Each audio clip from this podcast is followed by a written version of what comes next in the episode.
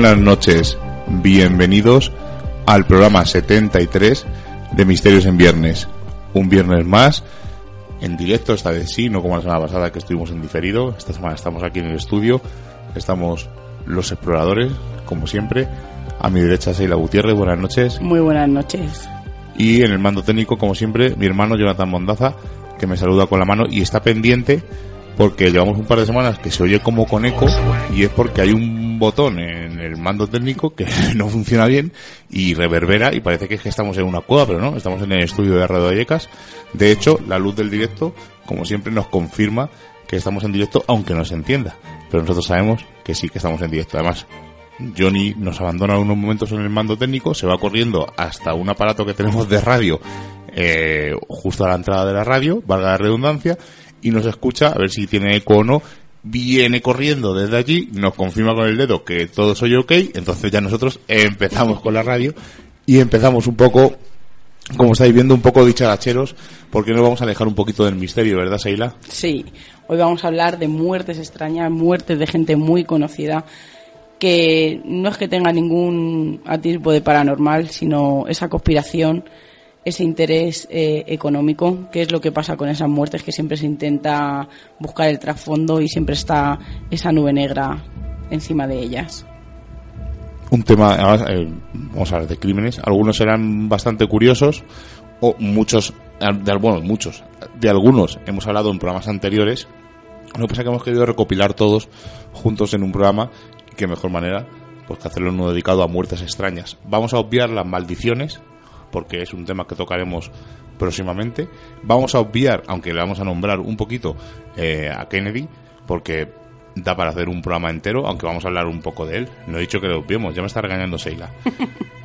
Eh, vamos a, a, hablar de él, pero poquito, para hacer un programa especial de Kennedy cuando llegue el momento. Pero antes de empezar, eh, incluso con las noticias, tenemos que hablar de un par de cosas. Eh, nunca nos hemos callado, nunca nos vamos a callar, nadie nos va a callar y nunca censuramos a nuestros invitados. Y han ocurrido un par de cosas esta semana y hablándolo hemos decidido que si no censuramos a nadie, ¿por qué censurar a nosotros mismos? Entonces vamos a contar la verdad.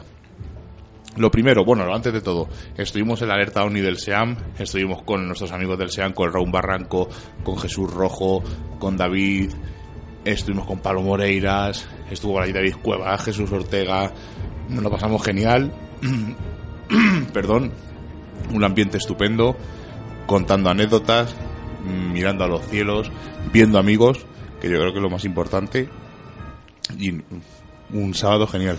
Seila, ¿algo más que recuerdes así rápido del sábado? Eh, sí, la primera pregunta que, que, nos hicieron cuando, cuando casi ahí acabamos de llegar era que nos preguntaron qué era lo que esperábamos de aquella noche y como tú bien has dicho, las alertas son ni muy pocas son eh, o están relacionadas casi con, con, mirar al cielo. Se hacen otras cosas que yo para mí es una cosa que me molesta bastante, ¿no? Que, que la gente beba en, en estas alertas ovnis. Te puedes tomar algo, que no pasa nada porque estás en el campo, eh, estás cenando, pero una cosa es, es, tomarte algo y otra cosa es ir ahí a hacer botellón, que para mí personalmente no es una cosa que me, me parece una falta de respeto casi a la gente que está realizando y ha organizado eh, ese evento. Y nuestro fin era, pues, como el de, yo creo que el 99% de la gente que estábamos allí, que hubo menos gente yo creo que, que otros años, tampoco vi a ningún radioaficionado, no vi nadie con, con ningún telescopio, cosa que, que me extrañó bastante pero ¿qué es? Pues una reunión de verte con amigos que, que, casi nunca coincides con ellos a no ser en alguna conferencia o en, o en alguna presentación y lo mejor pues ese intercambio de, de, emociones, de sensaciones, de sitios en los que has estado, experiencias y, como no, mirar un ratito al cielo, que siempre hay alguien que es un erudito eh, en ello y, por lo menos las estrellas aquella noche sí que las disfrutamos. Pues como digo, una cita súper agradable, buenos amigos, estuvimos hasta casi las 3 de la mañana y nos lo pasamos bastante bien y el año que viene repetiremos. Sobre el tema del botellón, incluso hubo una chica, no recuerdo exactamente quién, pero lo, puedo, lo puedo mirar, eh, que comentaba en la alerta UNI del SEAM que le, que le parecía mal que la gente hiciera botellón, que avisaran porque ellos iban con otras perspectivas y tal. Creo que hay gente que se echa para atrás por este tipo de, de acciones que se realizan en estas alertas. Y Pablo Moreira salió no salió en defensa, sino salió a comentar pues que es una cosa normal que cada uno uno hace la alerta ovni para que la gente vaya a verse, a mirar al cielo o lo que sea, y la gente se lleva bebida. Mm, yo no veo mal que alguien se tome un par de cervezas, me parece una cosa normal y corriente. Pero esta chica parece ser que le sentó un poco mal. Son mm, una pequeña nota agridulce a una noche estupenda donde vimos a viejos amigos, vimos a nuevos amigos y nos pasamos estupendo. Ahora un par de noticias, bueno, un par de noticias, un par de cosas que nos han ocurrido esta semana que debemos hablar de ellas, evidentemente. La primera, eh, relacionada con el tema de las jornadas del 3 y 4 de septiembre, siguen en pie. Hemos tenido un ligero problema eh, con el sitio donde íbamos a celebrarlo, porque cuando teníamos todo preparado, incluso los carteles para prepararlos, para imprimirlos, eh, teníamos casi preparado ya unos bolígrafos que íbamos a regalar que al final vamos a lo mejor cambiamos y regalamos unos llaveros o algo a la gente que va a asistir al evento, que va a ser totalmente gratuito, pues justo cuando tenemos todo preparado, una, no una llamada, sino un mensaje de WhatsApp, me dijo que le era imposible porque había surgido otro compromiso y evidentemente el nuestro no era el, no el, no el más importante, sino que no le reportaba los beneficios que le reporta al otro. Nosotros lo entendemos, la mala suerte es que hemos tenido que cambiar de lugar, la ubicación, y no sabéis, no podéis imaginar lo difícil, lo difícil que es mm, conseguir una sala, ya bien sea en Madrid o en Vallecas, como es el caso. Hemos recorrido más de cinco centros culturales buscando una sala que nos la cedieran gratuitamente. Evidentemente hemos explicado lo que queremos hacer, hemos dicho que todo va a ser gratuito, que vamos a hacer una campaña eh, de recogida de material escolar, porque también recoger alimentos tiene su tela, y ya lo comentaremos otro día, y todos son negativas. No, no abrimos los sábados, un centro cultural, no, no abrimos los domingos, no, si os lo abrimos el sábado os tenemos que cobrar, no, eh, no abrimos el domingo, no, lo tienes que hacer un viernes. O sea, no sabéis la de pegas, la de pegas que nos han puesto para una cosa que es gratuita, que solamente pedimos eh, una sala para poder hacer las ponencias y para poder hacer las no voy a decir experimentaciones, sino los talleres. Incluso grabar el programa de Misterios en Viernes en directo. Hay que decir, por supuesto, que Radio Vallecas nos ha dicho que tenemos todas las instalaciones a su disposición, pero creo que se quedan un poco pequeñas para lo que queremos hacer. En el sitio de mi recreo, aquí en Santa Eugenia también no dijeron que teníamos que mover a lo mejor viernes y sábado, pero no había ningún problema. Lo que pasa que que ya que ya estaba cogido, pero es complicado, ¿no? Porque es tan difícil aportar algo que tú quieres hacer libremente y gustosamente y te ponen tantas trabas como, como un centro cultural no, no puede abrir un, sábado, un domingo, que es cuando la gente realmente tiene tiempo libre eh, para, para, hacer cosas, para poder llevar a tus hijos a un cuentacuentos, a, a una ludoteca, a una biblioteca, da igual a lo que, a lo que sea, algo que te aporte cultura y algo que te enriquezca, que es Da igual que hables de misterio, como que hagas una presentación del libro, como que, que puedas hacer cualquier otro tipo de evento, pero sí, lamentablemente, así es de complicado. Igual que hemos hablado muchas veces, nosotros hemos ido fuera de Madrid y casi no hemos tenido que pedir permisos para entrar a alguna institución o a algún museo. Además es que han estado encantados y aquí en Madrid nada más que te cierran puertas y puertas y puertas nada más que papeles y papeles que al final eh, es una eterna espera que no llegan a ningún sitio.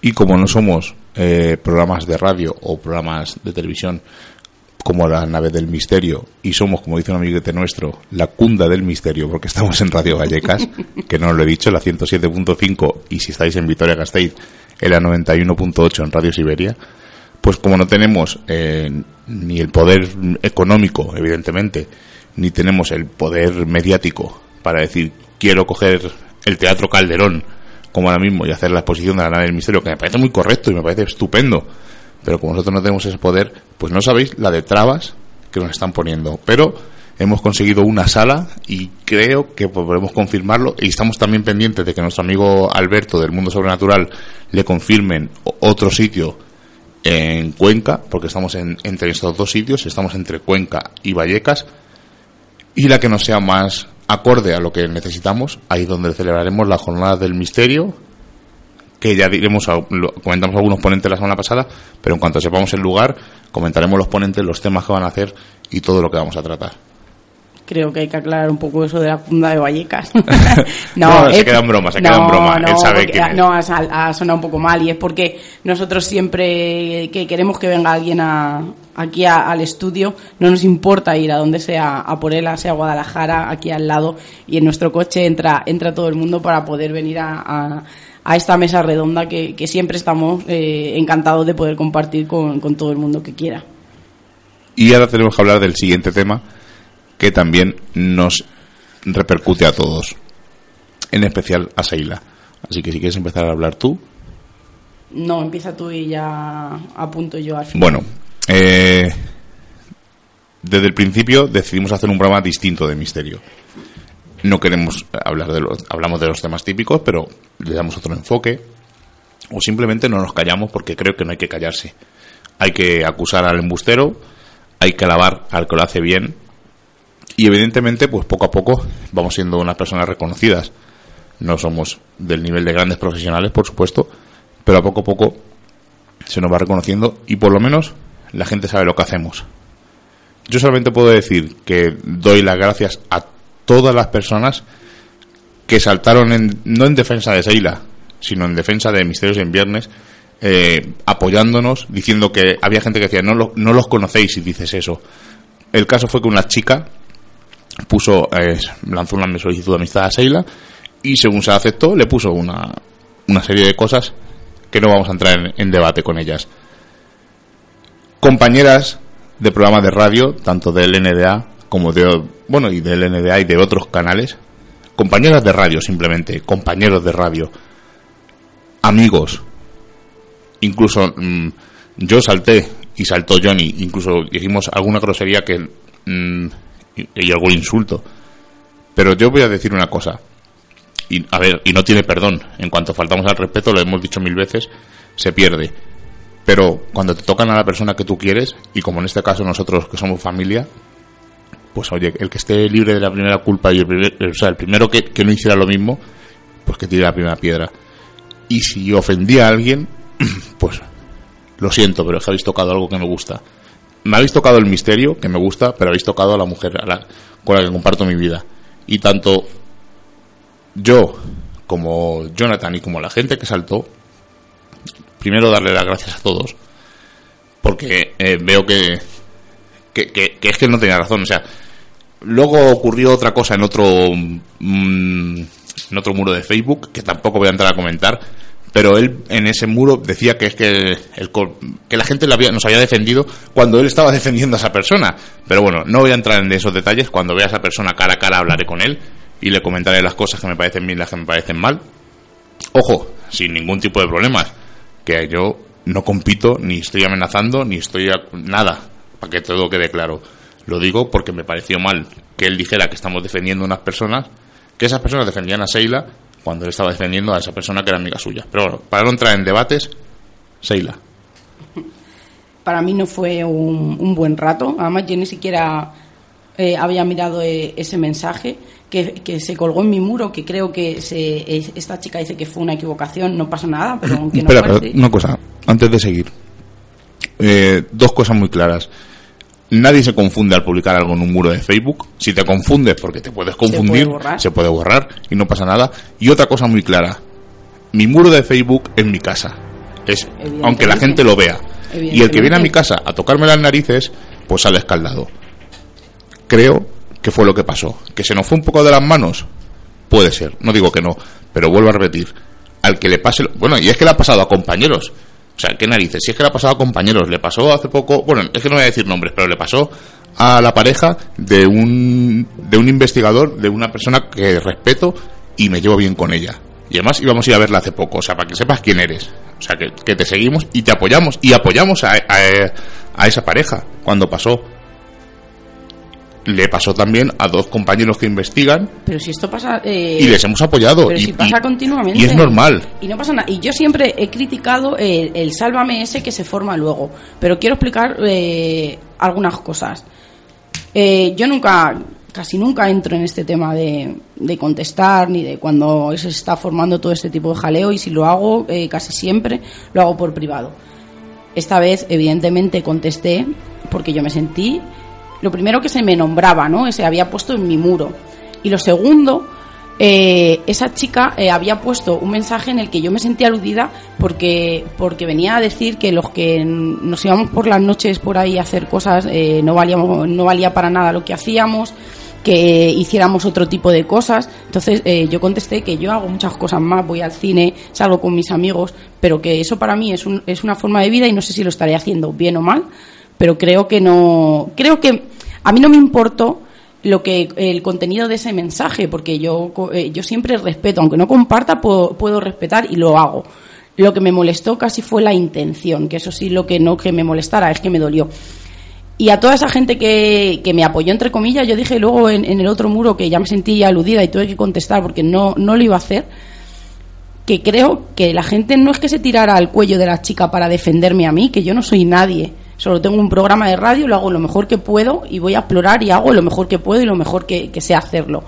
Lo único que yo creo en ese momento, que es un momento en el que la gente eh, puede tener un poco de voz, y le dije que es que ya estamos cansados de tener que siempre estar explicando y repitiendo y dando los motivos por los que nos gusta el misterio. Que yo entiendo que haya gente que no piense como nosotros, pero no intentes, eh, pues, exponer tu opinión, evidentemente, pero sin llegar, eh, no puedes poner, no quiero ofender a nadie, entonces ya sabes que evidentemente lo que te va a decir detrás te va a ofender personalmente. Y, vuelvo a repetir, quiero dar a todas las gracias a todas esas personas que de verdad eh, sintieron como que a mí me habían atacado, que yo en ningún momento me sentía así, lo dije, no me ha molestado que me haya nombrado, sino me ha molestado eh, el tener que siempre estar dando explicaciones a, a lo que hacemos y, y, ya está. Lo único que yo saqué bonito de esto es que hay a veces que nos unimos, que no siempre nos estamos dando puñaladas, como decimos, ¿no? E, ese puente que tenemos cortado, que a veces sí que remamos en la misma dirección, que yo también pido perdón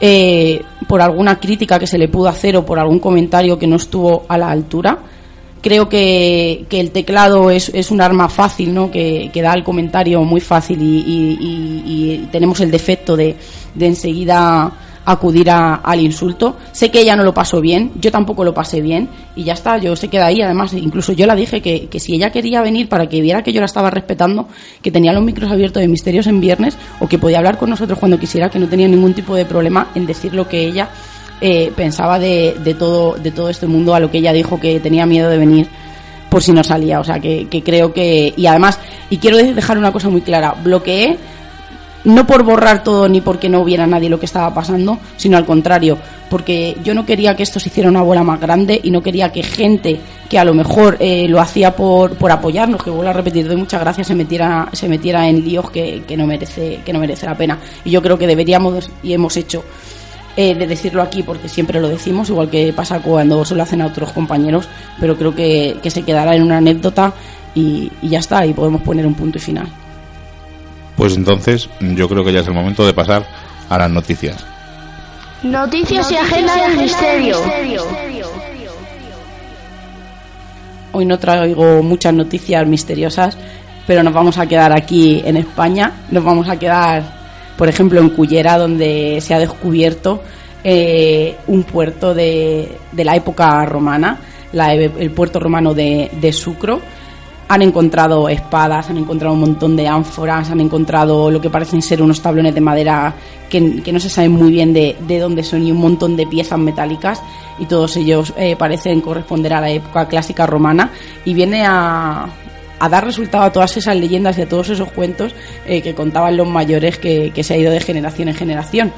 Y este descubrimiento lo hicieron eh, en diciembre José Puig o el Moyosca Pellicer mientras estaban realizando una inmersión. Lo que pasa que luego les ha sido súper complicado volver a encontrar el sitio y hasta ahora no, no ha salido a la luz. Y ahora yo creo que ha sido la noticia por excelencia que Atapuerca no está muerta. Eh, ha sido uno de los hallazgos más importantes en la historia. Incluso se dice que van a tener que cambiar todos esos datos que aparecen eh, en los libros de texto. Porque si hasta ahora Atapuerca era un misterio, ¿no? Ese descubrimiento de esos 28 individuos que tenían más de 400.000 años en la cima de los huesos de, Atapuerca. Ahora se han dado cuenta que, había más galerías, que se conocía de, de la existencia de ellas, pero hay unos 20 metros de sedimentos no saben lo que hay, eh, dicen que hay sedimentos incluso del Pleistoceno. Eh, dicen que puede tener un montón y datar de un montón de años atrás, eh, más de lo que pensamos. Yo creo que, que ha sido uno de los hallazgos más importantes que van a seguir, que ahora dicen que se iban a meter en medio, porque yo no sabía que solo se excavaba en julio y agosto. Entiendo que, que en invierno el clima allí no es muy bueno, ¿no? Que con las lluvias que hay para poder hacerlo, pero claro, el problema es que no hay eh, medios económicos y los que van allí son los pobres becarios, ¿no? Esa, que hacen esas clases, ¿no? Que a ellos son, para ellos son magistrales y es la única manera que tenemos de, de conocer un poquito más, pero yo creo que ha sido uno de los de los yo qué sé es que descubrimientos por decir alguna cosa por ponerle una palabra casi pequeña porque dicen que existe varios niveles eh, arqueológicos y paleontológicos que vamos a tener incluso dice que pueden llegar a tener un millón y medio de, de años y tenemos excavaciones dicen que, que podríamos tener incluso que no llegaríamos ni nosotros a verlo cuando no han empezado ni siquiera a descubrir todo lo que hay en esta en esta galería y antes de pasar a la agenda dos noticias muy rápidas relacionadas con el mundo del cine la primera, si nos estáis escuchando en directo, acaban de colgar hace 20 minutos el primer tráiler de la séptima temporada de Walking Dead, que creo que la está viendo Johnny también el tráiler ahora mismo. Y eh, segunda noticia relacionada con el mundo del cine, están rodando en Vallecas la película basada Paco en el Plaza, famoso ¿puede ser? Paco Plaza en el famoso caso Vallecas. Paco Plaza, para que sepáis quién es, es el director, codirector de Rec 1 y 2 y Rec 3.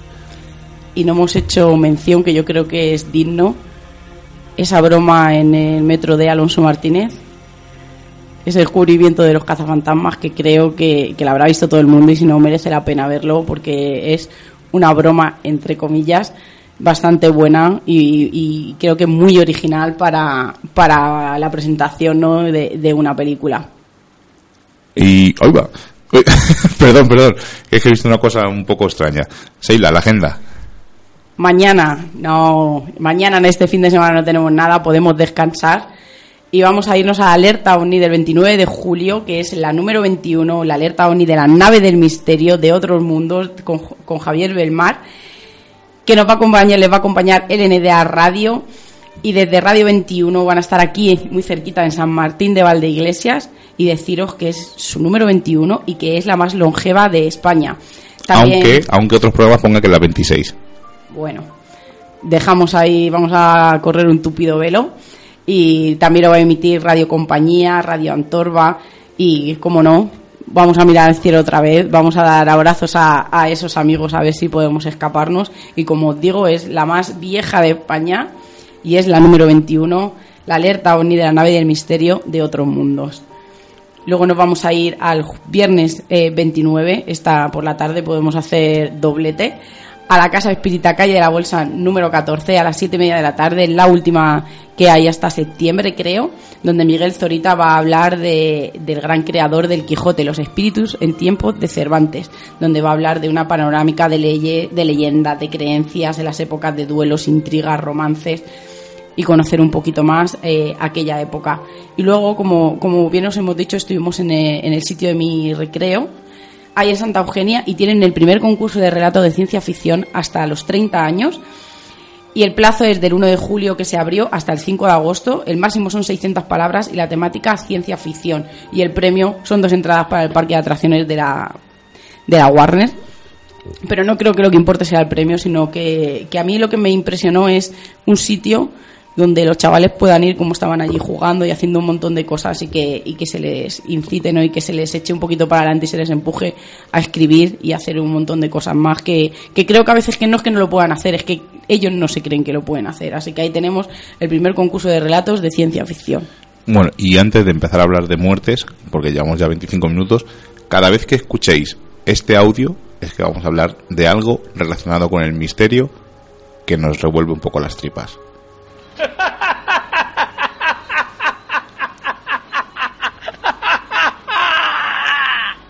Porque mucha gente se reirá viendo estas noticias que salen en, en Facebook y que la gente repite sin ton ni son y sin consultarlas. Bueno, pues esta semana voy a vamos a comentar dos muy rápidas. La primera ha salido por mm, decimoquinta vez esta semana, pero llevamos ya como cosa de tres años que este vídeo sale cada dos por tres, el vídeo viral de la chica japonesa que se teletransporta. Bueno, eh, eso, por un lado es eso, por otro lado es un ángel que salva la vida a una persona y tal y cual. Bueno, pues eh, por activa y por pasiva se ha dicho que es un anuncio de un videojuego japonés. Y la gente le da igual y la sigue compartiendo. Por favor, antes de compartir, un poco de seriedad, un poco de información, que no cuesta nada. Además, si es que este vídeo es tan triste que encima se, ve el logotipo de la marca que distribuye el videojuego en, el, en la esquina superior hacen como si fuera una decena de una videocámara, o sea, una cámara de seguridad, y cuando un, chico le va a atropellar un camión, de repente es una chica y se teletransporta. Lo habéis visto 10.000 veces, pero aún así se sigue compartiendo como un vídeo real. Una foto. Esta semana más la ha compartido nuestro amigo Álvaro Martín. Sale en una mesa de un, en un restaurante, un político, su hija y, y su mujer, me imagino, y un compañero. Y en el espejo que se refleja enfrente eh, solamente se ve al político, a la mujer y al amigo. La hija no sale, es un vampiro. La gente, uh, madre mía, los vampiros existen, están ahí. Como el de la zapatería en el vídeo. Igual, además, eh, seguro que estaría comiendo ajo, porque era un vampiro, entonces estaba ahí preparándose un mejunje. No, no, no come ajo, pero para ver, para que la gente sepa que es que, otra vez, otra mentira. El ángulo del espejo eh, no refleja la imagen de la chica porque le tapa su padre. Pero da igual, la gente, madre, vampiros existen, están ahí. Estamos un poco cansados de estos vídeos, de estas fotos ridículas que la gente comparte sin preocuparse ni lo más mínimo. Pero si se puede compartir, pero sabiendo lo que hay, el trasfondo de, de esas fotos y el problema no solo que pasa en vídeos de, de misterio, por así catalogarlos, es que pasa con 200.000 cosas más que se repiten, cambian el nombre de, de la persona o del protagonista y, otra vez la noticia vuelve a circular. O sea, que es que no es solamente con temas de misterio, es que ocurre en la red diariamente y, y casi al segundo. Así que vamos a dejar ya de hablar de cosas extrañas, cosas extrañas relacionadas con el misterio, valga la redundancia, y vamos a empezar a hablar de muertes. Vamos a empezar con Natalie Wood que es esta famosa actriz que fue nominada al Oscar tres veces eh, por Esplendor en la hierba, Amores con un extraño, eh, la protagonista de White Side Story. Y deciros que es una de las muertes más extrañas eh, que ha ocurrido en, entre los famosos de, de, Hollywood. Murió ahogada en extrañas circunstancias.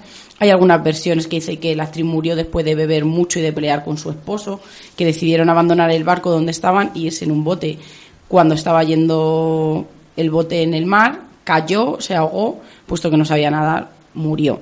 Pero fue una versión que nunca se, se creyó totalmente. Apareció flotando el 29 de noviembre de 1981 en las cercanías de la isla californiana de Santa Catalina. Y como dicen que, que fue, también puede ser un, un ataque de celos eh, ya que había su marido Robert Warner, con quien había vuelto tras un divorcio y diversas relaciones por ambas partes, y Christopher Walken, con quien había labrado una gran amistad durante el, rodaje de Proyecto Braystone.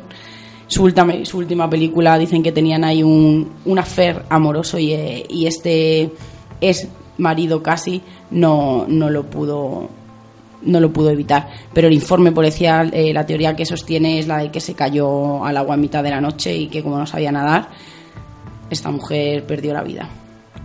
Luego, sí, luego dicen que también el propio viudo admitió los celos por esta, por esta relación, pero como se, se trataba de gente con un alto poder adquisitivo, se quedó en la teoría de que, y la más fácil, evidentemente, de que había caído al mar. Y es que siempre estas muertes, que vamos, casi todas las muertes que vamos a comentar, tienen su versión oficial y su versión, digamos, leyenda o de conspiración. Y yo no puedo empezar a hablar de muertes extrañas sin uno de mis ídolos, que por increíble que parezca, es mi cantante favorito. Y estamos hablando de Elvis.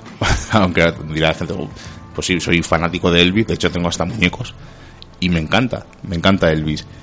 Y una de las teorías más famosas, y, y una de las cosas que mucha gente va a recordar enseguida, dicen que hay una isla de famosos por ahí perdida, tipo como la isla de perdidos, ¿no? que se mueve en el tiempo y el espacio, que dicen que estos famosos simulan su muerte para irse a estas islas o pasar un poco al anonimato. La versión oficial es que Elvis, bueno, la versión oficial, la que conoce todo el mundo, fue eh, hallado inconsciente en el suelo del baño de su casa y la, gente que le encontró eh, no pudo reanimarlo. Cuando llegó al hospital fue imposible reanimarle y falleció.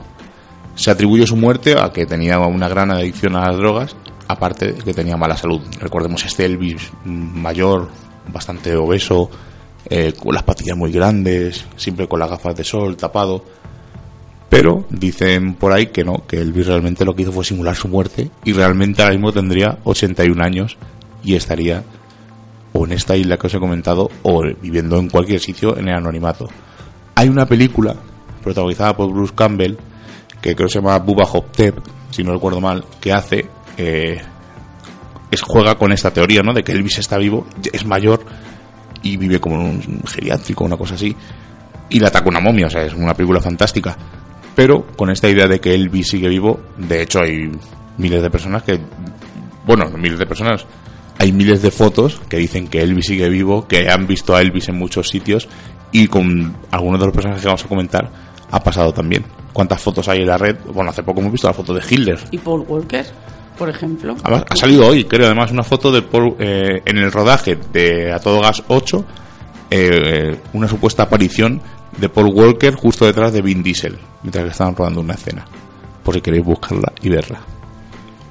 Pues ahora yo voy a ir también con otra de mis musas, que es Marilyn Monroe, no solo físicamente, sino porque me parecía una persona mucho más inteligente de lo que querían hacer la que se pensaban que era una rubia tonta, por así decir, no me parecía nada tonta, era una mujer adelantada a su tiempo y que tuvo un poquito de, visión diferente y creo que fue uno de, de, sus peores puntos no fuertes.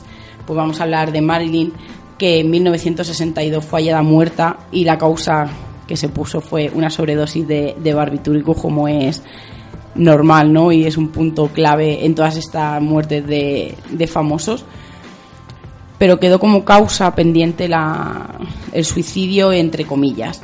Deciros que, como todos sabéis, los últimos años de la vida de Marilyn fue unos puntos oscuros eh, de la historia norteamericana, donde está la CIA, el FBI, la mafia, un nudo de intrigas entre las relaciones que mantuvo con John Kennedy y posteriormente con su hermano Robert. Y el día 5 de agosto de 1962, a las 3 y media de la madrugada, Marilyn Monroe fue declarada oficialmente muerta a causa de una sobredosis de barbitúricos.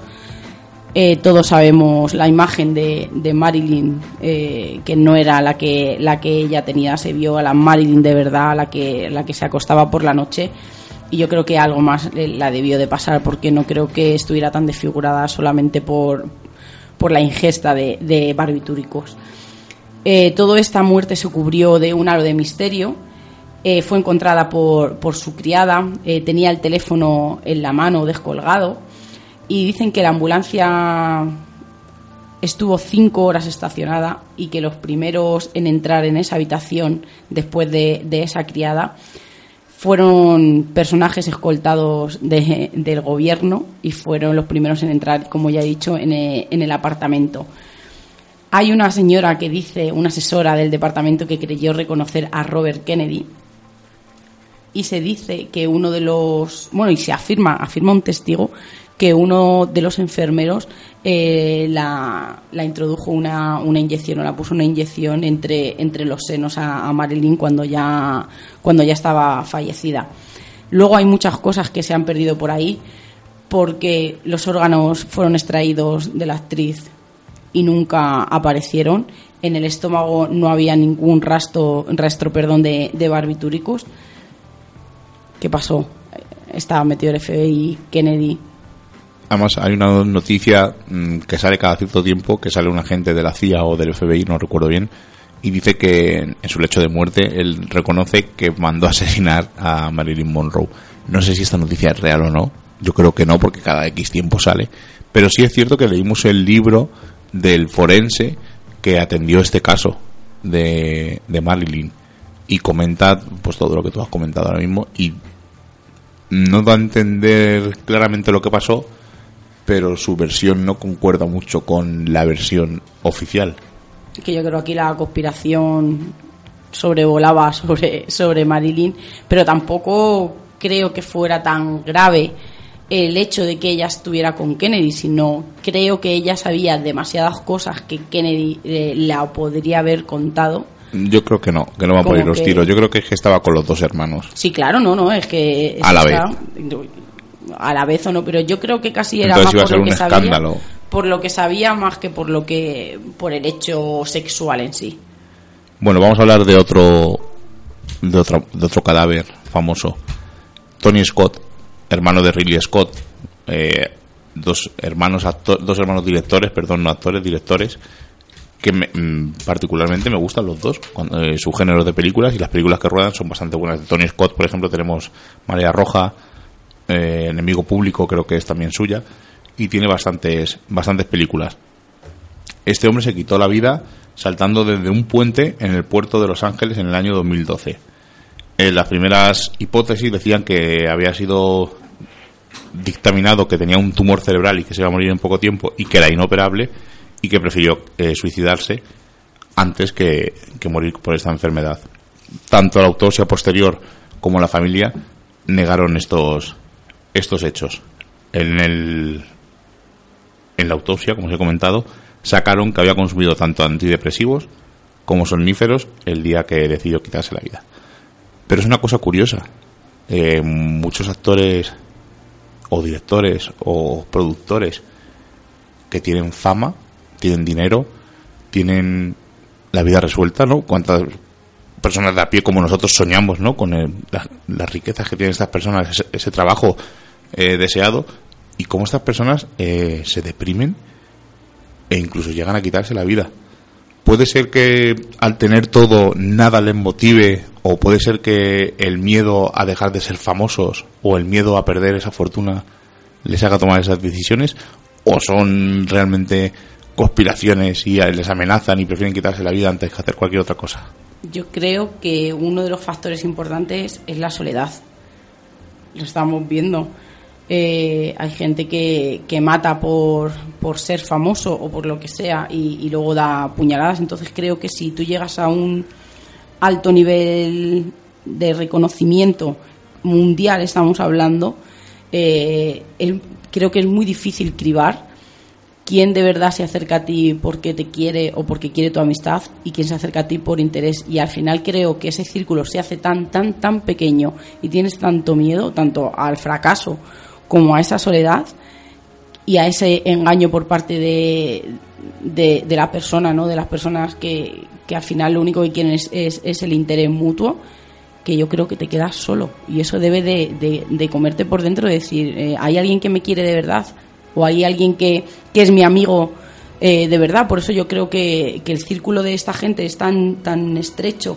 Y por ejemplo se casan y van cuatro porque es que realmente son las únicas personas que puedes confiar y yo creo que eso debe de acabar haciendo mucha mella dentro y, y la soledad es muy mala Pasa en el mundo del misterio, ¿no? Eh, la gente se apuñala por un me gusta o por un poco de fama o porque su programa tenga más descargas o Pero si tú lo ves aquí que tenemos un programa de mierda, con perdón, me refiero que estamos aquí en una radio local, eh, en un estudio, eh, haciéndolo lo mejor que podemos y mucha gente viene a exprimir que no sé el qué, no sé el interés que tiene y cuando te exprime y ha recogido lo que quiere, que, tam- que no lo entiendo, se coge, se va y no lo vuelves a ver en tu vida. y no lo decimos por los invitados, No, sino no, por no, compañeros eh, que nos han abandonado. No, y tampoco no, ¿no? Y, y- y por eh, gente en general que, que tú ves, que fíjate que tú no eres nadie, que ves que viene a exprimirte ya de lejos, entonces tienes que poner esa barrera y al final esa barrera se hace tan grande que te quedas aislado. Además, hace poco ponía a Mónica, eh, de Mónica Nieto, eh, que estaba llevaba dos años en el mundo del misterio y que estaba ya hasta las narices. Pues, y ponía gente, "Jo, pues cuando lleves 20, no sé qué, vas a ver lo que es esto. no Ahora sé qué". entiendes por qué todo el mundo tiene un receso, ¿no? Como le decía Mónica, todo el mundo tiene un receso en este mundillo, o en otros también, pero sobre todo en este porque es muy ingrato. Y es, es ingrato y no ganamos dinero. Sí que no ganamos nada. Disgustos, Pero la muchas gente. veces. Sí, más que nada, pero bueno, da igual, no, no nos van a callar, vamos a seguir adelante. Pero es eso, o sea, pues imagínate ya moviendo miles y millones de millones de, de- de dólares o de euros. o De Claro. reconocimiento mundial, vale. Esto es así. Seila, cuéntanos otra muerte, que si no empezamos a divagar. No, no vamos a ir con Sharon Tate, que yo creo que es uno de los crímenes más atroces que se ha cometido o que me refiero en, en el mundillo de, de este famoseo, eh, que fue asesinada en 1968. Estaba haciendo una fiesta con, con cuatro de, de sus amigos. Estaba embarazada de ocho meses, la quedaban dos semanas para parir. era la segunda esposa de Roman Polanski, quien esa noche no estaba allí, estaba en un rodaje. En la semilla del diablo. Y cuatro miembros de la familia Manson, armados de cuchillos y un rifle, entraron en esta mansión de Bel Air, un lujoso barrio de Beverly Hills, en Los Ángeles, donde estaba habitado por lo más grande de la meca de- del cine. La residencia pertenece al director cinematográfico eh, de Roman Polanski. Y como os he dicho, aquella noche no estaba ella, solo estaba eh, en la fiesta, eh, que creo que se les había ido también. No, no, que no. Que se les había ido un poco de madre cuando entraron estas cuatro personas.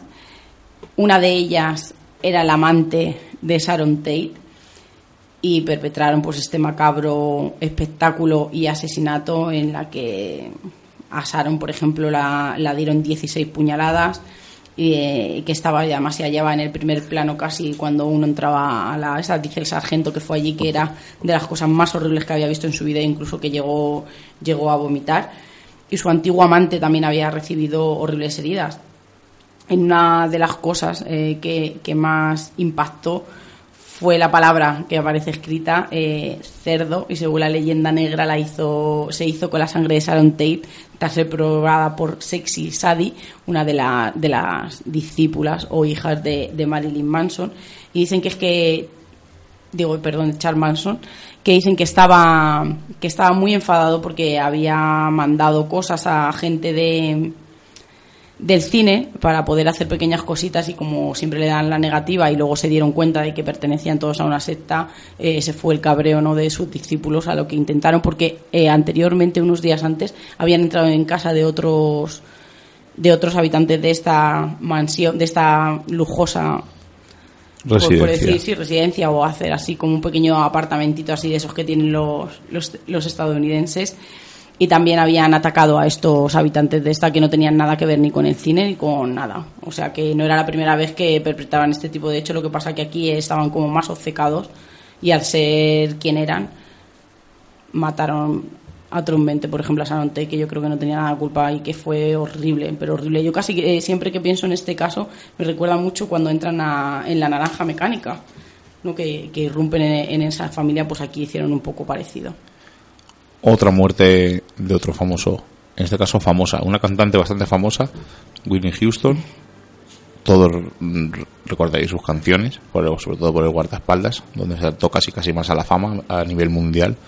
Y en febrero de 2012, eh, como ha dicho antes Sheila, lo curioso, ¿no? Pues la soledad de esta gente, tan, que podría estar con cualquier persona, pero lo curioso es que esta mujer estaba en un hotel eh, y su cuerpo fue apare- eh, apareció mm, en el baño en la habitación donde tenía donde estaba pernoctando con la cabeza sumergida en el agua. Eh, imaginaos no yo me imagino cuando leí esta noticia dije pero como esta mujer eh, ha metido la cabeza en el baño dentro del agua y ha muerto o sea, sea, en- es casi imposible intentar suicidarte ahogándote porque tu instinto te echa para atrás a no ser que tengas un- una pesa o algo. Eh, le hacen la autopsia a esta señora y dicen que fijaos que rocambolesco, o sea, ni los guionistas de Destino Final casi casi planearían una, una muerte así. Esta señora se quería bañar y había consumido mucha cocaína, entonces en el transcurso en que ella iba al baño para bañarse, le dio un ataque cardíaco con tan mala suerte que metió la cabeza dentro del baño y daba la impresión de que había muerto ahogada cuando realmente murió por un ataque cardíaco por consumir cocaína. Aquí casi pasó lo mismo con Carmina Ordóñez, que también la sombra de la sospecha anda, anda siempre anda siempre por ahí. Y ahora voy a hablar de Reeves. Eh, es el protagonista de las aventuras de Superman y fue encontrado muerto en su casa en 1959 a los 45 años y lo encontraron con una bala en la cabeza y dijeron que había sido suicidio, pero la familia no, no se quedó tranquila y hizo y contrató a un detective privado para que investigaran el caso y lo volvieran a reabrir y en el informe quedó en entredicho la versión oficial que se había dado al principio ya que el arma carecía de huellas dactilares el casquillo de la bala se encontró debajo del cadáver el cuerpo presentaba moratones inexplicables y existían dos agujeros de bala en el piso del actor en el, cuerpo, perdón, que su novia atribuyó un disparo accidental que se había ocasionado la misma noche de la muerte, entre otras muchas inconsistencias de todo aquel informe que se hizo oficialmente. La, la policía nunca rectificó esta versión y la madre al final murió la mujer sin saber lo que realmente había pasado aquella noche. Como dato mm, un poco, bueno, no curioso, sino para aportar un poco más de visión, George Reeve era homosexual y en esos años 50 no estaba tan bien visto como ahora mismo. incluso había, había hecho una fiesta eh, momentos antes de su, de su suicidio o su muerte.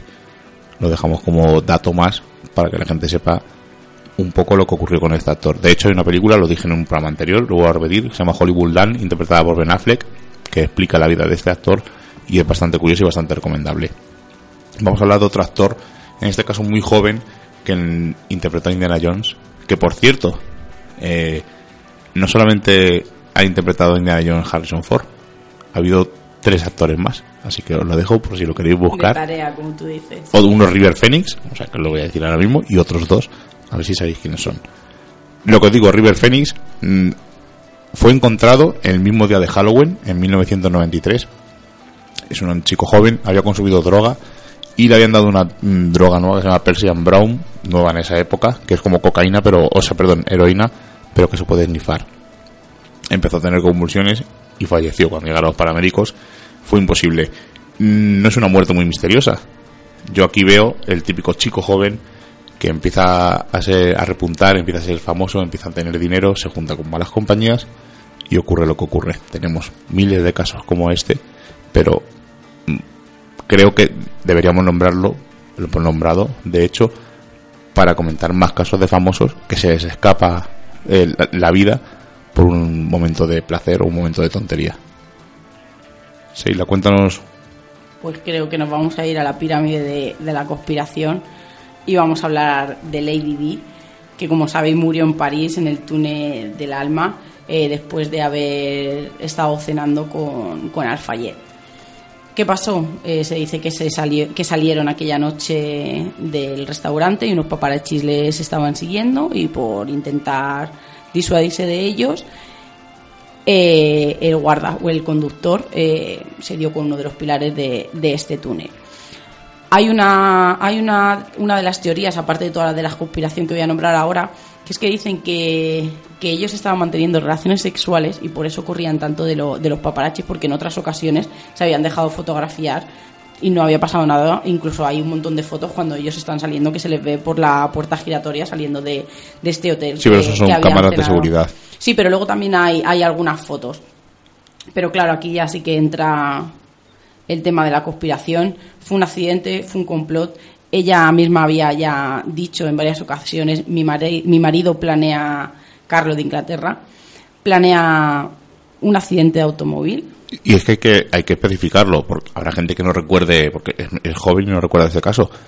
Era la mujer del príncipe de Inglaterra. Diana de Gales. Diana de Gales. Y estaban, seguían casados, aunque cada uno hacía su vida por cada lado. Porque él estaba, con, Camila, desde el primer día. Bueno, estaban antes de casarse y ella estaba eh, tenía una relación reciente con Dodi Alfayet. Incluso se llegó a decir que eh, la princesa Diana estaba embarazada de Dodi. Ahora, ahora, ahora vamos, ahora vamos.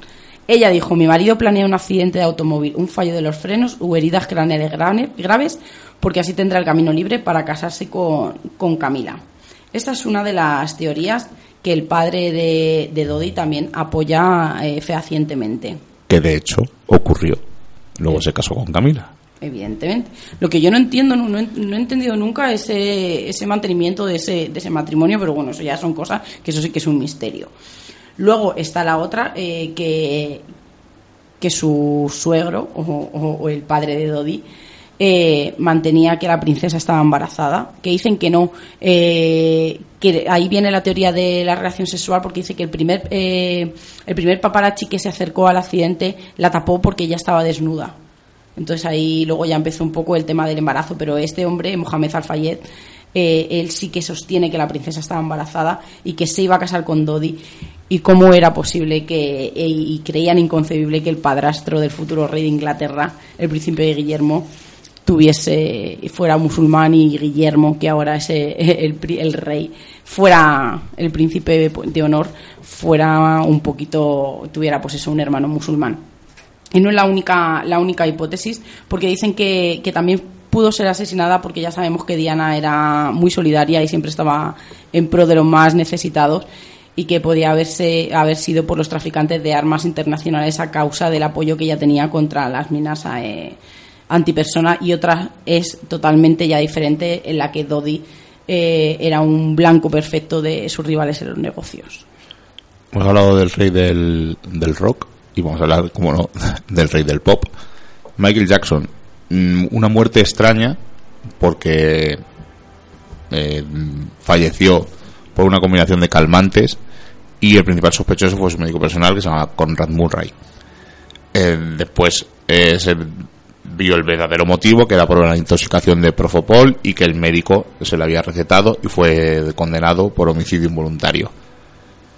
Lo curioso no es esto. Michael Jackson es una figura polémica, una persona de color que quería ser blanco, lo consiguió, miles de operaciones, mm, adoptó varios niños. Bueno, no, los tuvo con la hija de Elvis. Eh, qué curioso, ¿no? Que el rey del pop y el rey del, rock se juntaran.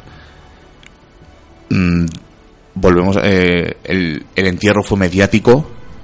Yo recuerdo que estábamos de vacaciones y lo veíamos. Incluso me acuerdo perfectamente de uno de los comentarios de uno de los comentaristas, que no recuerdo quién era, que dijo, en cualquier momento me da la impresión de que Michael va a abrir el ataúd y va a salir y va a decir que esto es una broma.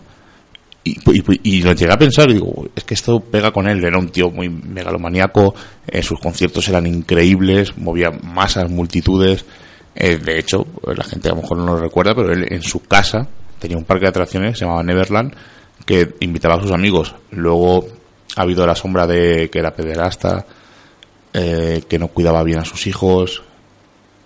La sombra de la polémica siempre persigue a estas personas mediáticas desde luego tenemos su legado, que es su música. Siguen saliendo canciones nuevas después de, muerto, después de fallecido. Y qué mejor manera de homenajearle que escuchando siempre sus canciones. Así que vamos a pasar a otro a otro, a otro, persona, a otro, a otro, actor o... No, es una actriz, pero esta es una actriz de esas que, que nos gustan a las chicas, esas heroínas, no esas adelantadas a su tiempo como podía ser Marilyn. Y estamos hablando de Jean Siever, que fue una actriz estadounidense. Hizo Juana de Arco en el 57, Buenos días, Tristeza, Al final de la escapada, un montón de, de películas de aquella época que fueron súper, súper famosas. Y falleció a los 40 años en París, víctima de una sobredosis de barbitúricos. Y la policía determinó que la actriz eh, se había suicidado. Tratos intentos fallidos de suicidio dicen que se quitó la vida este día pero la teoría es de un asesinato estrechamente vinculado con las conexiones que esta, que esta actriz, como es Jean Siever, tenía con la extrema izquierda.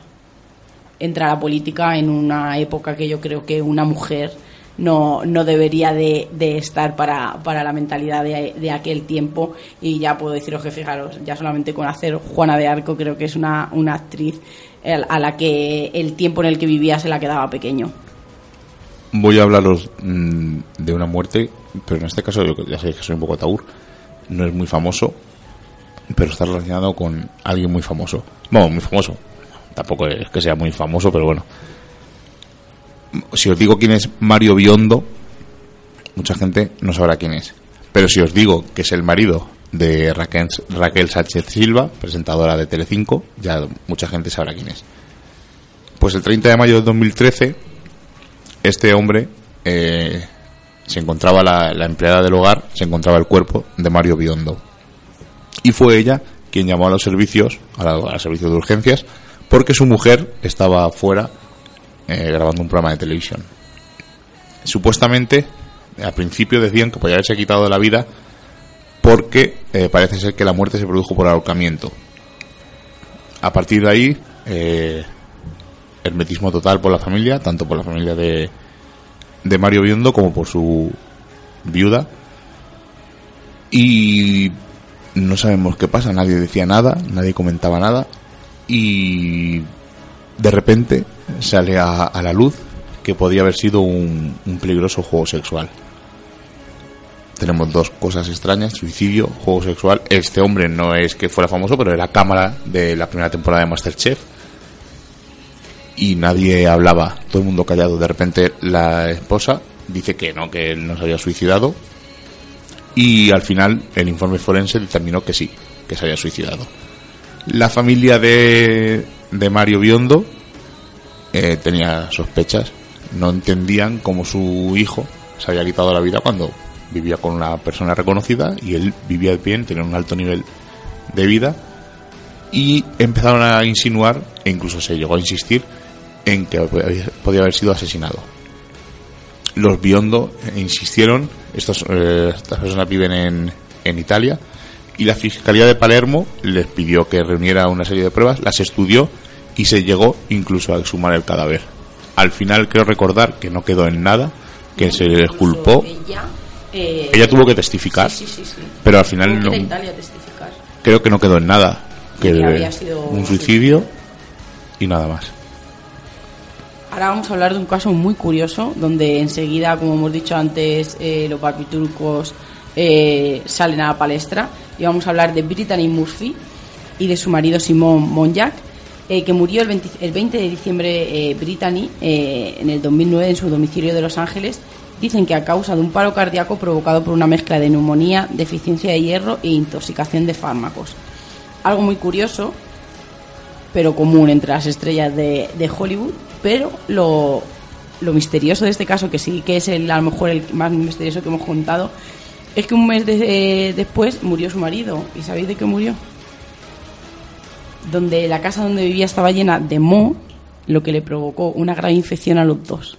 O sea que, fijaros, se hizo un, un informe policial eh, de cómo habían encontrado a la mujer, de la enfermedad que ella tenía, incluso que había sido una intoxicación por fármacos, y lo que dictaminó realmente un juez y un informe posterior es que había muerto la pareja por, por la infección que le había causado el mo que tenía la casa. Con el asco que me da el mo, o sea, es una de las cosas que más asco me da en esta vida. Que veas cómo es de que te puede llegar a intoxicar incluso provocándote la muerte. Además, recuerdo un caso del CSI de cuando estaba todavía Grison en Las Vegas, que un deportista eh, muere por culpa del mo que había detrás de una pared que poco a poco... una chica creo que era, ¿no? Sí, una, no sé, un o algo así, sí. Sí, y que el mo iba poco a poco mermando hasta que al final fallece. O sea que no le damos importancia al mo, pero a mí es que es una de las cosas que más asco me da. O sea, no puedo ver algo de comida con mo porque me pongo malísimo. Otro, otra actriz, bueno, actriz, ahora me vais a entender. Otra actriz, como he dicho, que también fallece por culpa de las drogas. Y es que parece que es el leitmotiv de toda esta gente en cuanto llegan, mm, o sea, no, no, lo entiendo, sinceramente. Eh, tenemos un, somos, somos currantes, los tres que estamos aquí, y muchos de nuestros amigos que nos oyen también, o sea, currantes de que tenemos un trabajo normal y corriente. Nos levantamos a las 7 de la mañana, hay días que echamos 7 horas, 10 horas, y, y, ansiamos, ¿no? Pues ganar dinero pues para poder vivir un poco mejor. Y este tipo de gente que tienen todo, es que me sigo preguntando cómo pueden caer. Eh, o sea, yo puedo entender que te corras una fiesta y, oye, pues un día eh, desfases más de lo normal, pero esta gente que, que lleguen hasta morir por cosas de estas. Ellos empiezan con el cansancio, empiezan a, a juguetear, empiezan con las fiestas, pero realmente por lo que ellos mueren es por una ingesta masiva de antidepresivos, somníferos que lo necesitan para poder descansar.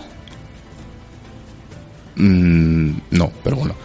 Esto es tu opinión, ¿no? Porque yo hay días que trabajo 12 horas, luego venimos a la radio, nos vamos a explorar y claro, estás cansado, pero... Me refiero que es eh, la teoría que ellos dan siempre, pero que... Y al final no es que mueran de la cocaína mucho, sino mueren de, de, antidepresivos. Como no sé, algo del estrés, de, que no tienen tiempo para hacer todo lo que quieren, no, no lo sé, no, lo llego a entender. Bueno, os he dicho, una actriz, modelo, y, y habéis recordado que sobre todo era conejita Playboy. Estamos hablando de Ana Nicole Smith, y fue encontrada eh, muerta en su habitación en un hotel en el año 2007. En un principio, como ha dicho Sheila, se le atribuyó a la muerte a una combinación letal de fármacos. Pero atención todo lo que tenía esta señora en el cuerpo. Tenía metadona, antidepresivos, pastillas para adelgazar, antibióticos y somníferos. Además, recordaréis es una rubia así muy grande, despampanante, que se casó con un millonario, así muy, el hombre muy, muy mayor, que estaba a punto del hombre de, y decían que no se había casado por amor, que se había casado por dinero y tal. Mm, ahí dejamos también la sombra del misterio y cada uno saque sus conclusiones. Realmente, eh, la investigación policial descubrió que todos estos medicamentos que os he comentado se los recetó su antiguo exnovio, Howard K. Stern, y la doctora Christine Erosevich, psiquiatra y amiga de la actriz. Pues para ser amiga no actuó muy bien. Tenemos más, hemos dicho Kennedy muy rápido. Sí, muy, ya sabemos todos eh, el desenlace que tuvo y, y, esa imagen del coche, pero lo que más interesa es todas las teorías que, que, que vuelan sobre este señor como Javi Oswald eh, que dicen que, pues, que fue, ¿no? que fue detenido en, su sitio casi de trabajo a las horas de, de que fue el, que había matado a, a Kennedy. Luego tenemos la mafia, que en un primer momento él casi la apoyó y luego al llegar al poder hizo lo contrario y le mataron por eso. Luego dijeron que también podía haber sido un agente de seguridad en la que Oswald disparó el primer hizo el primer disparo y él reaccionó mal después de una noche de fiesta y al final el segundo tiro de gracia se lo dio él. Y luego también deciros que el presidente Lyndon Johnson ha sido uno de, los ojos muy críticos sobre, sobre esta muerte, que dicen que, lógicamente no quería que Kennedy estuviera en el poder. Y luego está la teoría de la CIA, eh, que aquí entra, entra los ataques a Cuba, en el que él quería, la CIA quería provocar un ataque a Cuba responsabilizado a la isla de, una de un ataque fallido contra el presidente y al final eh, se quedó también como una teoría más pero como tú bien has dicho, creo que Kennedy eh, se merece un, programa entero, pero había que citarlo en, este porque era de ley. Y lo haremos porque está la teoría de la bala mágica, la mujer se acaba con el paraguas justo cuando pasa el coche, o sea que es un, una conspiración muy muy famosa y podemos indagar en ella y puede ser un programa interesante. Nos dejamos a, algunos, lo voy a nombrar muy rápido. Brandon Lee, hemos hablado de él, falleció durante el rodaje del Cuervo, en una escena de una, un tiroteo, alguien metió una bala eh, de verdad y falleció en, de camino al hospital. Lo curioso es que justo cuando iba a alcanzar la fama con el cuervo, fallece su padre unos años antes, lo comentamos en el programa de películas malditas, en el segundo, también falleció víctima de un dolor de cabeza justo cuando su fama en rodando películas de artes marciales en Estados Unidos estaba acrecentándose. Ahí en la muerte de, de Bruce Lee decían que las mafias chinas no querían que enseñara artes marciales a la gente de Estados Unidos nos dejamos, bueno, nos dejamos, nombramos muy rápido a Heath Ledger, el segundo Joker. Eh, todos sabéis que murió eh, por haber tomado un medicamentos para insomnio, depresión, ansiedad, etcétera. Fue encontrado en la habitación de un hotel, pero dice las malas lenguas que el personaje del Joker posee al actor que lo interpreta y normalmente llegan a incluso a fallecer. Comentamos dos. Eh, dejamos a al, al Joker que a mí más me gusta, que es el de la película de Tim Burton, que sigue vivo. Y no sabemos lo que ocurrirá con este Joker, ya del Leto, de Escuadrón Suicida. Dejamos también eh, a Bob Marley, que mucha gente asocia que murió víctima de las drogas, y no es cierto, murió de un tumor cerebral. Y quiero nombrar muy, muy rápido eh, uno de los casos más extraños que hemos mm, escuchado en mucho tiempo. ¿Os acordáis de David Carradine, el protagonista de Kung Fu? Pues este hombre murió en un hotel en Bangkok mientras que rodaba una película, pero lo curioso es que este hombre fue hallado desnudo con un cordón rodeando sus partes nobles y, su cuello. E incluso yo le llegué a leer que estaba dentro de un armario, pero yo no me lo creo. Dicen que había sufrido, había sido víctima de un accidente sexual, que lo hemos dicho en varios casos más, pero también hay otra versión que dice que podía ser víctima, que se haya suicidado porque no tenía la fama que había tenido antaño. Yo creo que ha quedado completo de muertes. Hemos hecho un amplio recorrido por las muertes más famosas y extrañas. Algunas no son muy extrañas, pero lo extraño es como lo que, bueno, hemos dejado a Robbie Williams también, que falleció hace un par de años. Y lo extraño es lo que hemos dicho, ¿no? Que alguien que tiene todo, como echa por la borda su vida, por un, un rato de ocio o por la soledad por el estrés. No llegamos a comprenderlo.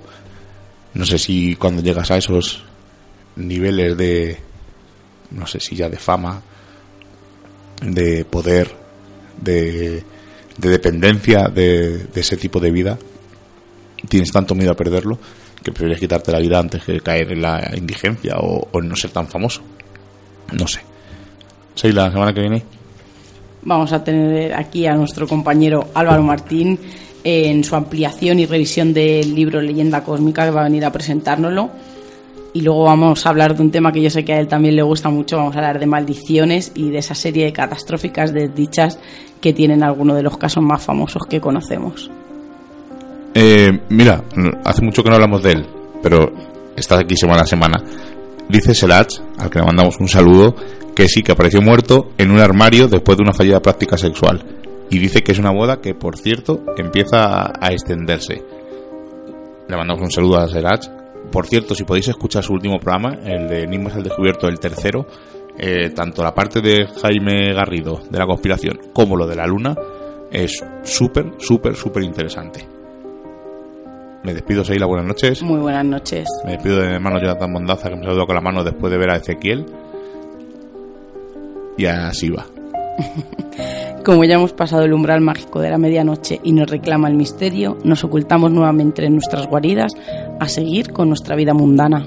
Y la próxima semana nos volveremos a encontrar con nuevos temas del misterio, los cuales no revelaremos en su totalidad, porque recordad, estáis escuchando en Radio Vallecas, en la 107.5 y en Radio Siberia, en la 91.8, Misterios en Viernes. Hasta la semana que viene.